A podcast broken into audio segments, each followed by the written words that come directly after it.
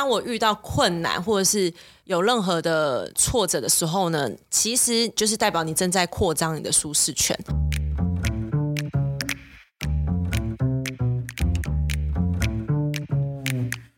Hello，欢迎来到山水户外，什么都可以聊的户外平台。这里是户外人说说。Hello，大家好，我是 Alison。这一集呢，非常的荣幸邀请到超级户外人来到我的节目，聊聊他的故事。怎么说是超级户外人呢？是因为他涉猎的运动真的是超级多、超级广泛，从 SUP 潜水到滑雪，甚至连登山、跑步、脚踏车都尝试过了。那他目前呢，是为 SUP 跟滑雪的教练。非常的荣幸，而且很紧张，对，因为这个幸福来得太突然了。我昨天才问凯西说，能不能有这个荣幸跟他访谈，他就说好啊，明天可以吗？好的，我会努力的。希望这一集呢，凯西能够敞开心怀，与我们聊聊他的故事。Hello，凯西你好，嗨，大家好，我是凯西。对，凯西就是我们运动样样通的那个女人。没错，感谢那个 Alison 邀请我来参加你的 Podcast。凯西，我想要先请你用三个形容词形容你自己。嗯，疯狂的，然后户外的，嗯，开心的。嗯，怎么说是疯狂？就是我觉得我的人生这条道路，就是一直都不是走大家走的那种路线的，就是很常会走大家不会选择的那个方向，所以我觉得我算是一个蛮疯狂在自己的人生途径上。嗯，你的人生哲学是不是永远选择有趣的道路？对，就是会比较容易选择比较难的那条道路。嗯嗯嗯，对，就是这是一个优点，也是一个缺点，就都不愿意走舒服的路走那种感觉。而且你的运动都是非常的极限吗？我觉得，我觉得也不是说这些运动是很极限，我觉得应该是说我尝试。把它做到我自己个人的极限，因为其实我觉得我我跟那些真的是在这些领域里面很厉害的那些前辈们，我觉得我真的是差的太远。可是我觉得以我自己的就是能力来讲，我觉得他的确是每一次都在帮助我去达到那个运动或者是那个领域的极限。然后又加上你的个性算是比较喜欢挑战，对。所以如果说是室内的运动，你现在可以接受吗？其实还是可以的。我其实是一个很宅的人。就是你很宅，非常的宅，如果看不出来。我就是真的是我身边非常熟的朋友，非常可以理解凯西就是一个没事他就不会出门的人。我是可以，嗯、就像我我们刚刚从加拿大回来嘛，然后很多人就说你隔离十天加七天，你不会疯掉吗？我超爽，在家里可以躺十天，我觉得超开心。我每天躺在沙发上面，各种沙发一直移动，酸了再躺到另外一个这样。我觉得我自己内心底层是比较属于宅的个性。只是因为就是户外的生活让我觉得很另外一种开心，所以我会愿意去做这些事情。但是如果没有这些事情让我去做的话，我就会回到家里。嗯，对，然后我会花非常多的时间在自己独处。嗯，讲简单一点就是睡觉了，就是睡觉啊、休息啊、划手机啊，这些就是很宅的行为这样子。所以我们表面看凯西在外面潜水啊、登山啊、滑雪啊，是不是你回去是开始看韩剧这样吗？对，类似在家里就是划手机啊，然后就是有时候会看看影片啊，看看 YouTube 啊，就是没事干这样，就我很享受这种感觉。所以你算是一个需要个人空间的人吗？我觉得是，我还蛮需要个人空间。我就是那种去外面聚会，然后没多久我就想要回家。很很反差吧？很反差，非常反差。我很需要一个我我有安全感的空间。嗯，对。那 Gary 包含在内，所以我我跟他两个人，我们隔离十天，就是他看他的动漫，然后我就是划我的手机，这样两个人就 互不相干这样子，然后躺十天就觉得很开心。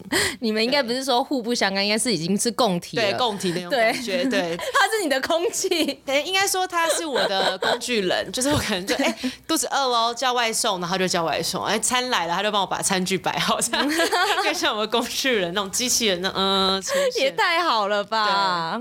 那所以第三个形容词是开心的，开心的，就是我觉得人不可能无时无刻都开心的，但是我就是会一直不断提醒自己，就是人生其实这条路没有很长，我不想要就是一直都很不开心的这样子去活这一个生命，因为大家应该在开心的时候应该都是非常的舒服，有幸福感，或者是真的觉得哦，这是一个很棒的体验，那我就会希望这个体验是可以一直不断的延续下去，这样。那所以你觉得做户外这件事情是让你觉得开心？那总是会有呃某一些运动或者是一些事情让你觉得可能想放弃啊，或者是觉得哎很像心里的感觉没那么好的时候吧？会啊，当然会有。我自己个人，我觉得过去我是蛮容易放弃的一个人。其实我现在也是。然后以前的时候，就是我可能参与了一些运动，然后我又发现我自己好像不太适合，我就直接放弃。对，也 可是一个很反差，就哎，感觉起来凯西应该不是一个容易放弃的，没有，超容易放弃的。对，然后就是只是过了一段时间之后，我可能会再尝试再去。试试看曾经放弃过的事情，嗯、然后再来检视说我自己到底 O 不 OK？嗯，就跟划水一样，对不对？对，你的划水也是停了大概一年。对对对，嗯、就是第一次玩完全站不起来，然后就觉得。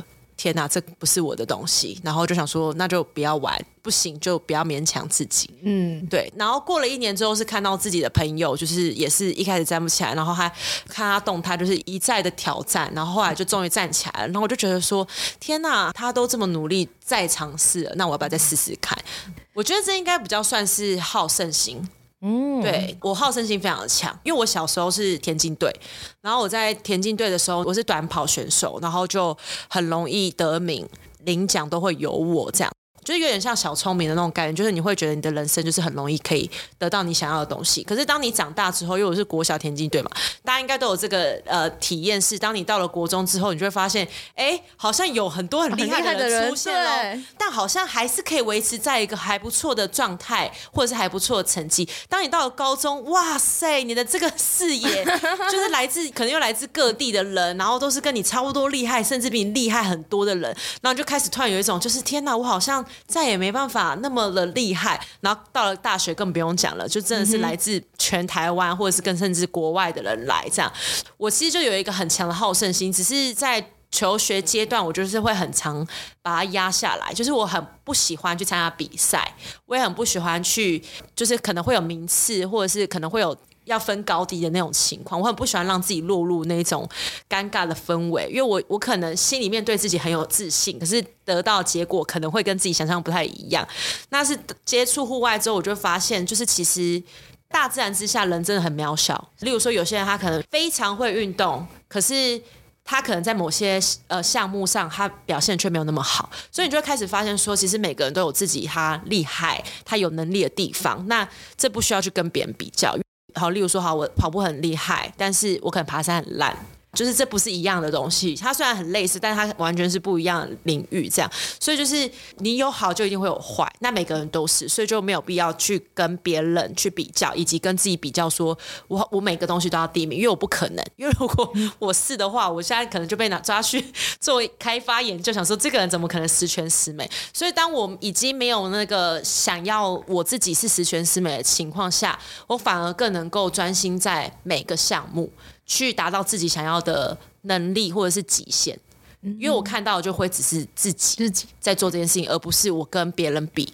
就像你刚刚呃形容自己，就是这个是你都会开心快乐的，对，就每一个达成，其实你。不会想要去跟其他人做比较，不会想分高低名。当然还是会想跟别人做比较，只是不会像以前一样，就是很单纯的就是他第几名，我第几名这种。嗯，就是应该会说，哎，我看到别人很厉害，那我也要。就是我会有一种，就是就是我也不能输。可是这个不能输，不是说我要赢过他的名次，或者是赢过他的成绩，而是说我也要跟他一样努力。嗯，态度不能输。对，态度不能输。你不是那种会替自己设目标、设方向的，希望你在你的生命中就是可以一直的不断的进步，然后不希望自己玩的不开心。嗯、那像是你刚刚有说到，这是你的成就感，可是你是怎么样子一直鼓励自己？因为像有时候我们可能是呃遇到问题了，可能那那我不要做了，我就摆烂。你给我们的感觉都非常的有自信。就是大家应该都听过舒适圈这三个字吧？嗯，是，就是每个人都有舒适圈，每个人现在 right now 都在一个舒适圈，舒适圈就是会让你觉得很舒服，就是你现在的生活这样。所以当我遇到困难或者是有任何的挫折的时候呢，其实你就是代表你正在扩张你的舒适圈。我不会讲说是跳出舒适圈，我觉得是扩张你的舒适圈，因为 你不可能直接跳出去，就哎嘿，我要跳出去了，不可能。我认为就是大家都是在一个你自己原本的舒适圈，慢慢的、慢慢的。去扩张你自己的舒适圈。你今天在舒适圈，你会很舒适，所以当你一旦有了任何的不舒服，例如说我突然想要参加一个比赛，我开始很紧张，这些来源都是代表你正在扩张你的舒适圈。所以当我遇到很挫折或问题的时候，我就会跟自己讲，我现在很不舒服，我现在很可能有很多情绪，但是这些都是因为我正在扩张我的舒适圈。我现在有一个很好的机会，就是我可以选择去扩张我的舒适圈，就是我去面对这些呃问题或者是这些挫折。那我也可以选择不要，就是我觉得这没有对错，就是。我我不觉得人无时无刻都要扩张自己的舒适圈，或者是你想要跳出你的舒适圈。我觉得没有，没有说什么你人生一定要那么辛苦，一直不断的在挑战自己。没有，就是我就会这样子告诉自己，我说，哎，现在是一个很好的机会，你扩张你的舒适圈，那你要不要？要的话，我们就一起面对。就是我跟我的心里面就是说，好，我们就一起面对。那或者是好，我想要扩张我舒适圈，可是不是今天，那没有关系，我就让自己再舒适一下，我们明天再来面对。但是我会提醒自己说，我现在有这些不舒服的感觉，就是因为我要扩张了。那我现在有一个机会可以去做选择，那我要不要选？换一个角度想，就有点像是把它变成一个正向的方式去想这个问题。那你只要跨过去了，那你的舒适圈扩张了，下次你再遇到一样的问题，那就是小 case 了。属于那种转念的方式。对，我比较属于转念。我觉得每个人都可以找到自己去面对这些东西的一个方式。那如果这个方式有用，就是继续用这个方式。嗯，对，就是像我这个方式，大家也可以下一次可以试试看。可是我觉得这都是需要练习的。就是例如说，你第一次遇到一些比较小的问题，你就可以这样想。然后如果你发现，哎，这样想有用，下一次再遇到这个类似的问题，或者是更难的问题，就是慢慢的。因为如果现在我教大家这个方式，就你现在突然遇到一个人生骤变的，你可能也很难。哦，这是一个方式，这是一个机会，我可以扩张我的试试。没有，我不觉得大家会在那个 moment 可以接受。对，嗯、然后我不会。强迫自己正向积极，因为我觉得那个是一个二分法，就是我是一个很正向的人，所以我的黑暗面就会更黑暗。嗯，对，所以如果太分正向跟黑暗的话，就会很容易太刻意的想正向这样子。你让我想到之前有一个好像是社团嘛，还是人的发文，就喜欢说每天来点负能量，就、哦、对，类似这种感觉。对对对对对对对，就是其实也算是一个心理上的调试，这样。对对对对，就是应该说我我希望。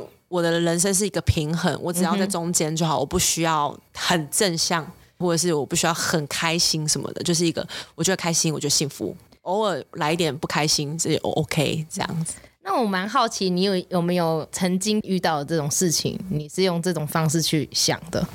哇哦！一定有很多，但是现在回想起来，我觉得这也是一个方式，就是有时候遇到困难的时候，我就会就会问自己：你还记得上一次你发生一样的困扰是什么时候吗？嗯，然后你就会发现自己想不起来。哦，那就代表你已经过了。对，然后以及说，就是这些事情没这么重要，因为有时候就我相信大家都会很容易遇到一些很尴尬的场景，说哦，好丢脸，好尴尬什么的。可是等过了十年之后，谁在乎你当年怎么了？对，就是你会突然就觉得哦，反正时间过了就过了。不管现在发生任何的狗屁倒灶的事情，时间就是继续走，然后你的人生就是继续走。你你可以选择一直不断在这个地方，在这个胡同里面打转，但你也可以选择继续前进。你的生命是不等你的，嗯，因为它都是过去了。对，对，所以我现在突然要我想最近发生什么事，还真的是有点想不起来。那就代表真的都是过去了。对，可能很棒！我现在可能只有现在当下遇到的问题这样。啊、你现在已经过得太精彩了，以前的事情，过去可能就去年疫情吧，因为疫情，然后导致工作没办法做吧。嗯、我那时候就跟自己讲说，对，反正它就是会过去。那你们那时候疫情是有什么样方式去解决它吗？对啊，因为团也不能出了嘛，对，对不对？三个月，然后。人也没有办法再出去了。首先就是吃老本嘛，然后再来就是每天无所事事，因为也没办法出出门这样。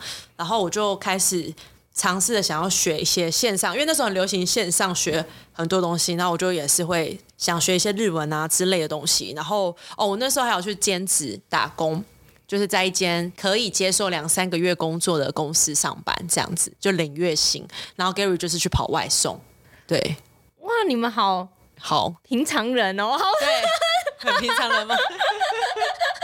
我这样会不会很没礼貌？嗯嗯，我们有不一样吗？不是我的意思是说，就是可能有一些户外人，他可能就比较专职在户外。那等到有疫情的时候，他也没有办法去让自己多回来帮别人工作啊，或者是固定的早上上班，晚上休息这样子。就是很多户外人其实是没有办法受拘束的。就是例如说，像我已经自己创业到现在也是三三年多的时间，的确要我再回去当上班族，我真的是也是不想。嗯，对。但是如果走投无路的话，我还是可以做。之前就有人问过我说，就是如何下决定，然后我就会说，下决定之前，如果你有很多的恐惧害怕，你就问问自己，你现在做的这个决定最坏的，就最坏的结果会是什么？如果这个最坏的结果你可以接受，那你就去做。就是我决定要创业前，我就跟自己讲说，创业最坏的结果是什么？就是倒闭嘛，创业就失败这样。那那个时候我我还能怎么办？就是看还有没有公司要我们。公司没有人要我的话，我就去打工。那哎，可以接受，好，那我就创业。对，所以说那时候疫情就是三呃三个月多。对，我那时候会想要去工作是原因是因为我太废了。虽然说我很喜欢 在家太无聊了，对，虽然说很喜欢待在家，但是那个叫做强迫式待在家。嗯，对，所以那个感觉我就会跟我自己想待在家是不太一样的。所以那时候就决定找点事做。然后就是我也看不惯，就是 Gary 每天无所事事，然后外加就是我觉得可能赚钱或者是呃学东西，这是大家呃生活的成就感来源，我觉得这是不能被不能停止的，所以我就跟 Gary 说，你要不要去？外送，或者是你要不要去找些，就是可能没有不需要很长时间待着，因为我们不知道哪一天会突然开放，我们哪一天回去工作。对。然后他说：“那帮我去外送好。”我说：“也行，反正家里有车子有摩托车，你你要送就去送这样。”然后他就去做外送，就是也是。一天有跑，一天没跑那种，就是很随随性这样子，对，就真的就是打发时间。对，我觉得对啊，就是打发时间，让自己动动，就是让脑子动动。因为那时候就是大家应该都还有印象，去年三个月，如果大家都是像我们一样没出门，其实到后来会有点不知道到底脑子里面装了什么。哇塞，那应该对你们来讲，心脏要真的要够大颗哎。我觉得如果是创业者或者是就是自由业者，从疫情爆发去呃前年到去年，应该都还可以接受。但到今年，可能大家就开始有点撑不下去，我猜啦。因为我觉得自由业者的一个优势是在于大家都知道自己最坏的结果会是什么。就是你没有固定收入的话，其实你会知道没有固定收入的可怕。所以当你在前期，你要么就是已经先有一笔钱了，那你要么就是你知道你应该要好好的控管你的金流。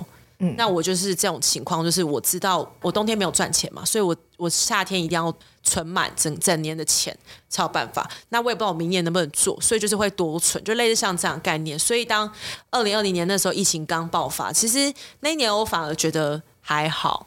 对，那很幸运，在二零二零年那时候夏天的户外大爆发，是。对，所以说那时候就是有存一些钱下来，然后好让我的二零二一年的那个三个月，那时候是最可怕，全台湾最可怕，最可怕，就是还好让我那三个月可以好好的，不用那么紧张，因为我那时候其实有看到很多身边朋友就是上班族可能被裁员，或是就是没上班就没钱，或者是被强迫休假什么，我就会觉得我反而可以看得出他们的恐慌，因为毕竟他们这辈子可能。第一次遇到这种情况，可是我们可能从创业的第一第一天第一天开始就有这个最坏的打算，对，我们就已经在这样子的情况里了，嗯、所以反而觉得自己是幸运的，就会觉得，哎、欸，你看我们三个月没收入，我们都还不至于，就是会觉得世界末日。可是我以前曾经离职，然后中间就是间隔了一个月没工作，我那时候都觉得我自己要穷死了，我想说完蛋了，我下一餐在哪里？那是完全不一样的感受，所以我那时候是保持着一个感谢感恩，就是当初自己有做这个决定。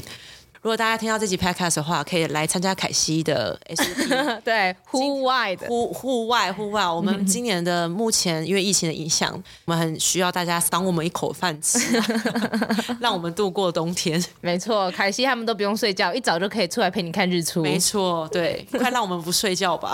那像是你人生尝试过这么多的户外运动，总是会有一个契机吧？就是踏出你家门口那个契机，我还蛮好奇的。我觉得我分为第一个部分是运动，我国小的田径队嘛，然后所以我就是本来对运动就是就不排斥，然后也算是比较有天分，嗯、一点点天分。我我觉得现在可能不能算天分，但是可能会比大多数的人来来的有天分。呃，从国校就是跑步。然后国中的时候，我那时候改打打篮球，然后高中的话改打打排球，然后大学的话呢，就是继续打排球这样。所以就是我其实一路以来都一直有在运动。那会接触到户外活动，我觉得最主要原因是在大学毕业二零一二年的时候，我去澳洲打工度假。因为澳洲其实是一个非常地很大的地方，然后它就是在不同的地方都有不同的景色，跟台湾差蛮多的。有朋友就会带我们去一些国家公园走走。那在台湾那时候是比较没有什么想法去台湾的国家公园走走这种念头，就会觉得可能有点无聊，因为那时候都在运动嘛，所以就可能会比较热衷于运动。后来回来台湾之后，真正让我接触大自然的话是 SUP。就是我在二零一六年的时候，那时候就是第一次知道 SUP 是什么，然后并且去参加体验活动。接触 SUP 之后，我就发现，哎，我蛮喜欢这项水上活动，因为我其实是一个很怕水的人。我小时候溺过水，所以我对水的恐惧是非常非常大的。但是因为我很喜欢就是挑战嘛，就是觉得哎，这东西没玩过，然后我想试试看，所以那时候就去参加这个 SUP 的体验，然后发现说，哎，这这个活动非常的亲民，就是谁都可以玩，怕水的人也可以玩，反正有救生衣嘛，你掉下水也不用担心啊，这样。样子，然后它是一个好入门的东西，然后我可以享受到运动，我又可以享受到休闲这样子的状态。那那时候让我觉得最不可思议的是，我在海上的时候，呃，我就回头看了一下陆地，然后就发现，天哪，人生之中我第一次真心的觉得台湾是一个漂亮的国家。因为以前就是可能你知道资讯没像现在那么流通的情况下，大家都是接受外来资讯，国外怎样，国外怎样，然后大家出国去了一趟之后就觉得哦天，那个哪个国家多美，那个国家多美这样。所以我那时候对台湾是一个漂亮的国家并没有太大的想法，直到就是那时候看，然后看的时候就觉得哦天啊，台湾也太漂亮了吧，然后就很喜欢 SUP，所以就买了一张 SUP，然后就开始到处玩，然后到处看，然后也越来越发现说很多事情它不是只有一体两面。我那时候就。借由就是在海上载浮载沉，看着台湾这块土地的时候，然后发现不同的时间点看同样的地方，或者是从海上看这个地方，或者是从陆地上看海上，它其实完全都是不一样的风景，然后也不可能会有一模一样的情况发生。所以我就觉得这跟人生一样，所以我那时候其实有很大的人生的体验的转变，就是来自于那时候。那时候我还是很怕水嘛，那因为我希望可以穿比基尼站在 SUP 上面拍美美的照片，我不想要表现的好像很害怕，然后或者是拍完照就立马把救生衣穿起来，这样就是我就是会不想要有这样的情况，所以我那时候就想说，那不然我去试试看自由潜水。契机就是从 SUP 然后开始。开始，刚刚讲嘛，一开始就是运动。运动，第二 part 就是运动加上户外这一块。因为我其实以前有接触过水肺潜水，在我 SUP 的前一年，然后那时候就发现我在水底，在水底是很有安全感的，可是我没办法接受踩不到地的感觉，所以我就是在下水那一刻跟上来的那一刻会怕，但其他时间在水里面的时间是不会怕的这样子。所以我那时候就想说，水肺潜水其实算蛮安全的一种水下活动。可是自由潜水是你什么装备都没有，你就是只有面镜、呼吸管跟你的蛙鞋，你也没办法穿救生衣。所以我就想说，那不然我去体验看看，看有没有办法克服，就是我怕水这个过程。然后就没想到一去，我那时候真的很紧张，拿抓着游泳圈都不敢放手。然后就要开始下水之后，就发现我就是我平压是比较有困扰的人。大家如果有学自由潜水，应该会知道，就是蛮一个关键，就是你平压要会做，你才有办法下比较深。对，所以呢，我就从一个。本来是很害怕，嗯，就是踩不到地的感觉，变成我好想要下去哦。可是我想要突破自己，对，我好想要下到三米五米，可是我那时候只能就是三米，我的耳朵就会开始不舒服，就是平压做不好。我就是看那个水底，我就好想要下去，可是我下不去。我觉得那就是一个心态，就是想法的转换。你原本很怕这个东西，可是你现在是你很想要这个东西，对，所以就是从那个自由潜水开始，我就慢慢的、慢慢的、慢慢的练习、练习、练习，然后对水性就越来越好，接触了很多自由潜水的潜伴。那这些人呢，有一部分人是爬山，我就跟他们一起去爬山。然后爬山之后就发现说，哎，海有海的感觉，就是我们人在大海是很渺小的。然后我去爬山之后发现，哎，我们人在这山之间也是很渺小的。然后在爬的过程真的是会觉得太痛苦了。可是当你就是登到顶的时候，你就觉得哇，一切都很值得，很享受那种就是为了一个东西然后去努力的感觉。对，所以就是从 SUP 然后到自由潜水到爬山。然后这些爬山的人，他可能同时间也是玩，可能其他户外活动的人，然后我们就说，哎、欸，要不要攀岩？走，攀岩，互相推坑，对，大家都可以互相推坑。我学会自由潜水之后，我翻到以前我脸书发的一篇贴文，然后那时候是我的朋友转发了一个，就是那时候有很流行美人鱼，嗯、然后我朋友就说，凯西，这很适合你，哎，感觉你就会是一只美人鱼这样。然后我那时候就转发他贴给我的这个文章，我就写说。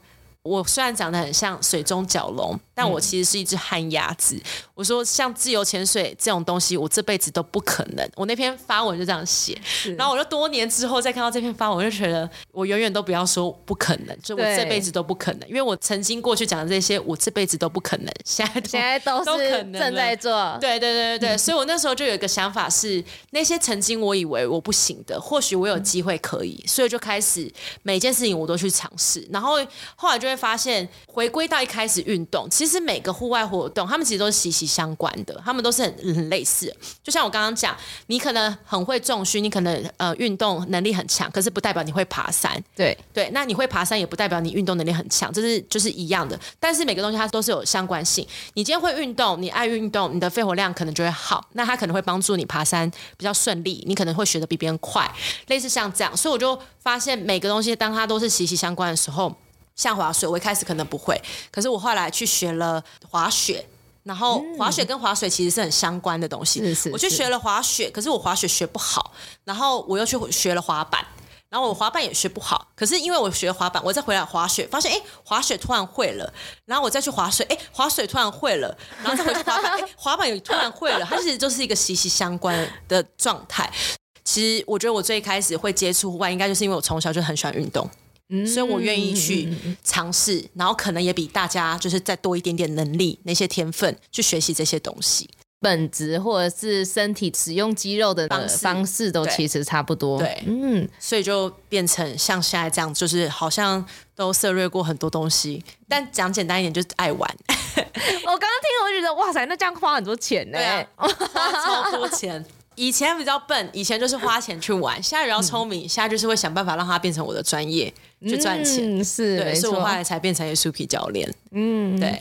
你第一次的 SUP 是在哪一个点啊？让你觉得哇，台湾也太漂亮了。在竹台双语，那是哪边啊？在东北角，呃，金山那边，嗯、它就是一块两只的，算是礁石，对，石头这样子矗立在海上。你从一个沙滩滑过去，然后你就可以看到竹台屿，就是它那个石头矗立在海上。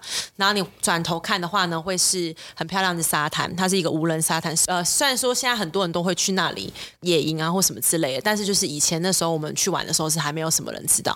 你就会发现说，哎，你不知道原来在海上转了一个弯，有一个这么漂亮的沙滩。可是这个沙滩呢，你只能从山上面看，但你下不去。对，所以这就是一个你以为这个沙滩是到不了的，但它其实是到得了的。嗯，所以那时候就是 SUP 有让我转念了很多的人生的观点，嗯，就是你看到的不代表就是你看到的那样子。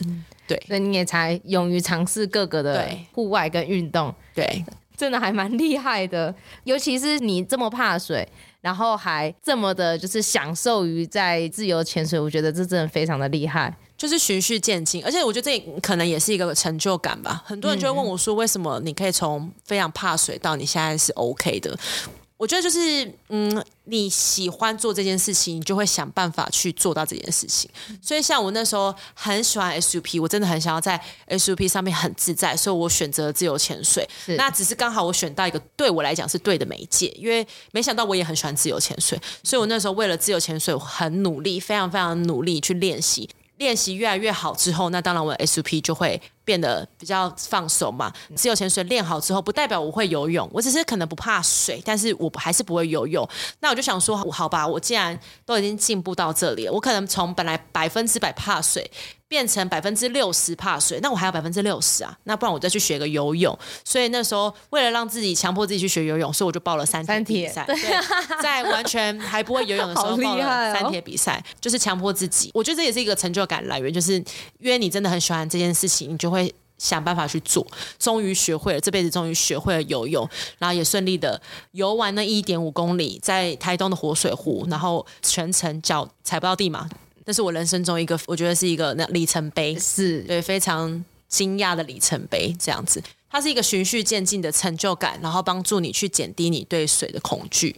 对于户外人来讲，也是一个非常棒的一个心态。每一个户外活动一定都有风险，可是所谓的风险是你越去了解风险，其实就是越降低的。没错，嗯，所以我还蛮同意凯西这种这么正向的去解决的一个 降降低你恐惧的方式，只是有一点极端。其实这样子前前后后至少也都花了三年多，一直到现在我都还是不断的在就是去克服怕水的这个恐惧。不会，你人生就是不断的挑战自己啊。对了，只是说就是跟大家讲说，我我并不是马上就是一次就就可以，就是大家也要给自己多一点时间，不要强迫自己一定要去克服这样子。嗯，找到自己舒服的。对，嗯，有时候要善待一下自己，对，还是要善待一下自己，不然只会更恐惧而已。啊、是我记得你是在疫情之前，其实就已经自己有这个 SUP 的工作室，二零一九年。对。二零一六年的时候，你接触到 SUP 嘛？对。那你是怎么样的想法？是好，那我就自己来做这个 SUP。就是我在接触 SUP 之后，因为我太喜欢了，嗯，就是我非常喜欢玩 SUP，然后我也很喜欢 SUP 带给我的那些就是人生的新的想法，所以我那时候会一直不断的跟身边的朋友们分享这件事情，我就会说，哎、欸，你要不要来玩 SUP 啊？我有买一张板，我带你去玩，要不要？我教你什么？哇，怎么那么好？就那时候会一直很想要。就是有点像是，就是你很你真的很喜欢，是，你就会一直想要把它分享出去。就是你可能吃到一个超好吃的东西，你逢人就是，哎、欸，我跟你讲那家餐厅多好吃，什么就是那种感觉。所以那时候就是一直不断的跟身边朋友分享，也找身边朋友来玩什么的。然后我也就是想办法教他们。然后那时候朋友就会说：“凯西，你这么喜欢，你要不要干脆去当教练？”那我那时候其实心里面就是有个恐惧跟害怕的声音，就开始陆续跑出来。就是我的确是很享受教学，我也是在那个时候才发现我是喜欢教学的，我喜欢教。然后我的朋友也觉得我是有这个天分的，他们觉得我讲话是有逻辑的，他们至少可以，他们可以听得懂我在讲什么，然后他们也可以顺利的去学会这个东西。然后我就想说啊，可是我我才接触 SUP 没多久，而且 SUP 它除了我们一般玩的巡航外，它还有很多其他的玩法。那我们这个品牌的其他教练们，他们都非常的厉害，他们在这个领域里面都是佼佼者。我就觉得说，我哪有什么资格可以当一个教练？当时候的想法里面，或者是说我这个年代，我今年三十二岁，如果跟我年纪差不多的朋友，应该都可以有大概有一个印象是，如果你想要当老师，你想要当教练，你就要去读师范大学，嗯，或者是什么台北教育大学之类，就是你可能需要读类似相关的科系，而且要有一个体制出来的，才能受合格的，才能说合格的教师。没错，所以我那时候其实就有这个想法，我就想说，哈，什么啊？我就我根本就扯不上边这样子。然后后来他们就说没。没有啦，就是 SUP 教练，就是你去考教练证，然后就上个课就可以教了，这样子。就是台湾法规那个时候还没有那么多的限制，我就说那不然我先去上上看，就去上了，然后也很有心得，就觉得哎，教学的部分我又更能够知道怎么教，对于 SUP 的技能也都有一个提升，然后也就考到了证照。但那时候就是还是会觉得，嗯，先。比较好了，我觉得我可能会招不到生，如果招不到生的话，很丢脸哎。就是那时候也还是会有一种，就是啊，我很怕丢脸这种事情这样。然后后续也还是会一直不断的分享，就是哎，你要不要来玩？你要不要来玩？就是也是这样做。那一直直到二零二零一七年，然后那时候二零我有点忘记哪一年，反正就某一年，然后我就我就是突然对于上班族的工作有点。有点受不了了，厌烦，厌烦了。然后我就觉得说，我好喜欢 SUP 哦，好想要当 SUP 教练哦。可是我不敢，我不敢自己出来做这样。所以我那时候就想说，那不然我去找找看有没有类似相关的工作。然后后来就发现小琉球有，所以我就去投履历，然后也顺利应征上了，我就去了小琉球。可是那一次呢？那一次的经验是，就是可能我跟那个工作的理念跟薪资那些就不太合，所以我就很快速的就离职，然后就回来到台北。其实那时候我经历了一个很哦一个很低潮，大家就是一直会讲说，就是你在做事前你要想。有点像爱情，你是要爱情还是要面包？你的人生你是要你是要很浪漫，还是你要有面包可以吃？就是类似这种感觉。我那时候就会觉得，说我人生中第一次选择了很浪漫的那个选择，就失败。梦想对，失败了。对，我的那个梦想失败了。然后可能虽然说是没有人在嘲讽，可是你就可以感受到，我觉得全世界都在嘲讽我的那种感觉，就是，是吗？还是你心里面？心里面，我心里面就是当然没不会有人这样讲，但是我当下就会觉得我很对不起我父母。母，我妈是最反对我去做这件事情的人，可是她却是在我就是很失意落魄的时候给予我最大支持。这个时候超级伤，去了一趟小琉球回来就穷爆。嗯、你知道上班族嘛？你突然两个月没薪水，你就会直接再见。我那时候穷爆，我妈还就是借我钱，然后就还很霸气说你离职回来我养你什么的。所以我那时候就觉得天哪，我是不是做错了什么选择？为什么我要去选一个梦想？嗯我曾经选了梦想，可是失败。那会不会我这辈子都再也没有那个勇气去选择梦想？因为它竟然是一个那么难难抓到的东西，所以我后来就是去做 GoPro 的店员，就是算是误打误撞去做 GoPro 的店员。然后我也很开心，我做的那份工作，因为那是服务业的工作，所以我有很弹性的上下班时间，所以就跟上班族是完全不一样的生活。所以那时候我有更多的时间可以充实自己，所以我在那一段时间就是有做了非常多的户外活动，也让自己的成就感。慢慢的又再堆砌回来，就是我大概恐惧害怕大概两年，就是从上次的失败经验这样，中间过程我也不断的去疗愈自己，说就是失败它不是终点，它只是另外一个起点。嗯如果我真的喜欢的话，我可以再次尝试这样。所以那时候就也存了一点点钱，然后就觉得说，哎，是否要再来试一试看看？那那时候其实真的身边蛮多朋友都一直跟我讲说，凯西就试吧，你就去做吧，这样子，反正大不了就再失败一次嘛。哎，等一下，我觉得我插个话，那些朋友是真的朋友吗？是，他们就看着你失败，然后第一次的，应该是说第一次是因为我的选择。其实是我自己去选择失败，因为我就觉得哦，这是整个理念什么不合而离开，而不是说我做不好而离开。是，所以应该说他们去鼓励我做我想要做的事情，就是他们可能感受到我真的很想做这件事情，可是我一直很害怕。但是他们可能会觉得有什么好怕的？就是你明明就有这个能力，或者是你有就这个呃优势这样子。所以第一次是你自己放弃了。对。然后，所以这一次我就就是反正那时候就是哦下了一个决心。那其实我也没有发现我那时候正在创业。我是到我已经创了业，我才发现我。哦，这个叫创业。对对对对，我那时候很好笑，是准备了一笔钱，然后就把装备买齐。我就真的是想说自己出来，就是自己带，就是在我的品牌底下当我们品牌的教练，然后去带 SUP 的体验。所以我就买了几张板，该买的那些装备也买了相机，然后这些东西都买了之后呢，就开始创了 IG，然后开始发文。我就先找我的朋友来玩，我就拍一些照片当宣传照。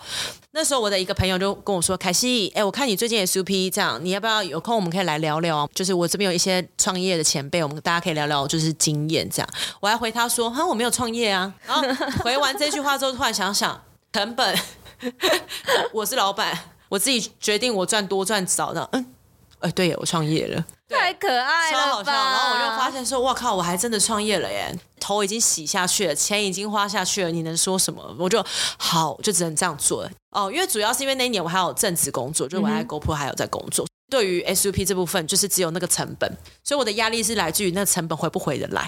最坏的打算就是成本回不来嘛，那就没有关系，就回不来就算。所以我那时候就是做好最坏的打算，就是反正我就是赔一笔钱。比上次更惨，上次是只是、嗯、只是就是没工作，可能就是身上又没存款这样子。没错，只是两个月花光积蓄而已。对对对对对，然后这次比较惨，就是可能会有赔一笔钱。是，对，就很幸运大家的支持，然后互相推荐，所以那一年是做的蛮成功的，开始了我的 SUP 的路途，到今年、嗯、很棒哎，没错。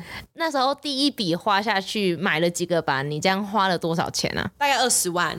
二十万，二十万到二十五万，就是我大概买了三到四张板，嗯、然后还有很多的，反正救生衣啊，然后小东西，对对对对，嗯，都是那些东西堆砌起来都很很可观。那你当时有预计说你想要多久赚回来吗？我没有，完全没有，那时候完全没有这个念头，凭着一个热情。我那时候念头就是最差二十到二十五万没有，就这笔钱没有。恐惧是人的情绪之一，它很容易出现在你的脑中。就是大家应该在做决定的时候，都会很容易有恐惧跟害怕的想法。我那时候就是这样，我都觉得我上次失败经验怎么会让我想什么时候要把这笔钱赚回来？我根本没有这个想法，连想都不敢想。对，连想都不敢想，只有想说，真的就是一个念头，做做看。嗯哼哼。然后一直直到第一团的人出现，然后我带完，天哪！太神奇了！太神奇了！竟然有人会愿意来找我，因为我那时候除了我这笔钱拿不回来的一个念头之外，还有另外一个念头是，我没有想到有人会来想要来找我报名，因为很明显就是一个菜鸟。虽然说我可能从很久之前就一直在分享 SUP 的事情，过去也没有什么教学经验，也不是从什么师范大学啊 或者什么教育学校出来的，所以我那时候就是有很多的批判在于自己。我觉得我很幸运，在第一年来参加 SUP 的那些学生们人都非常好，因为我都会问，我每个都会问我说：“哎，你们怎么知道我的？你们怎么会来参加什么的？”我就会去询问这样，然后他们就会跟我讲很多他们的想法。同时间也也可以跟大众分享，就是有时候你不要觉得你必须得要多厉害，你才可以成为一个怎么样的角色。我觉得人与人之间都一定有他可以让别人学习的地方。是。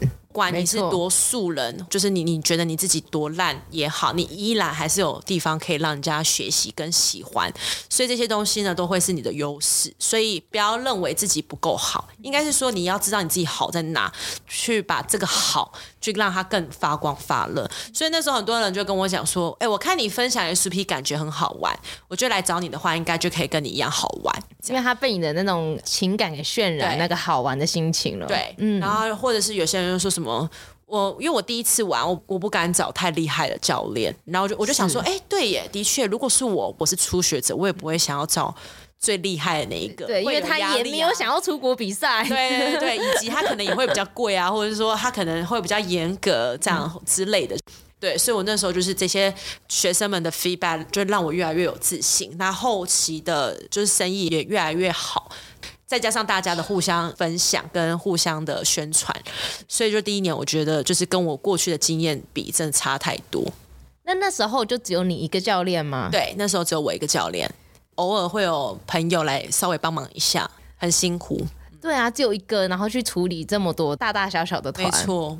因为我看那个是不是每次带团前都还要先充气，对，然后先组装，嗯，然后自己扛板子。对，我们要比学生提前一个小时到，那一个小时的时间就是要准备装备。那因为我都是。充气板，因为我的车子那时候没有车顶架，所以我都是买充气比较好收纳。那当然我们是用电动了，我们不可能用手打，就用电动充气，然后准备桨，然后救生衣，然后一些清洁的东西，反正就是把该准备的东西准备好，然后等待学生到来。除了提前一个小时的准备之外呢，我还要再提前至少半小时到一个小时的时间，就是开车到达目的地，因为我们都是目的地集合这样。那我自己是没有据点，在台湾就是主要带象鼻岩、龙洞跟芙蓉内河，还有龟山岛，所以就是大家到那个目的地集合，所以我就需要提前出发。任何当初说的，就是我不可能，我这辈子不可能。不能这样讲，我有可能啊，未来未来未来再说，这样，觉得我现在会变成这样，都不说死，不说死，说死的一定会发生，就那种哎，好像半强迫自己未来会去发生。